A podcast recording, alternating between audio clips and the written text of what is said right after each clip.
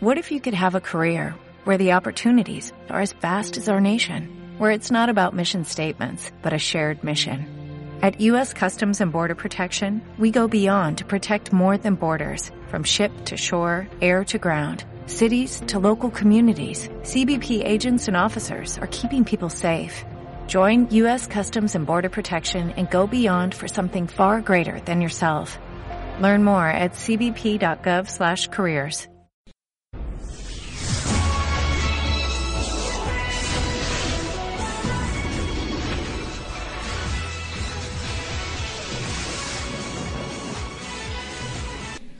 Hola, soy Ami y estamos en charla alcalaína con Carla. Carla, ¿de qué vienes a hablarnos hoy? Hoy vengo a hablaros del sonido. ¿Qué nos puedes contar sobre el sonido? Bueno, para empezar os voy a contar que el sonido es la variación periódica de presión que genera un objeto vibrante. ¿Y se puede clasificar de alguna forma? Sí, lo clasificamos en ruido si no hay consecuencias rítmicas. ¿Cuáles son las características de este ruido?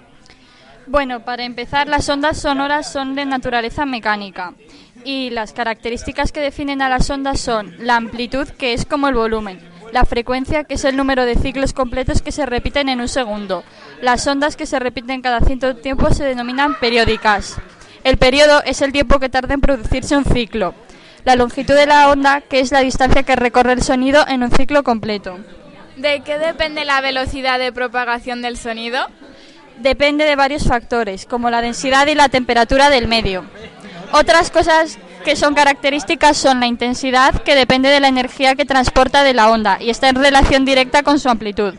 La altura o tono es la característica que permite percibir un sonido como más grave o más agudo. Y el timbre, que es la característica que nos ayuda a reconocer las personas por la voz o a distinguir los distintos tipos de instrumentos musicales.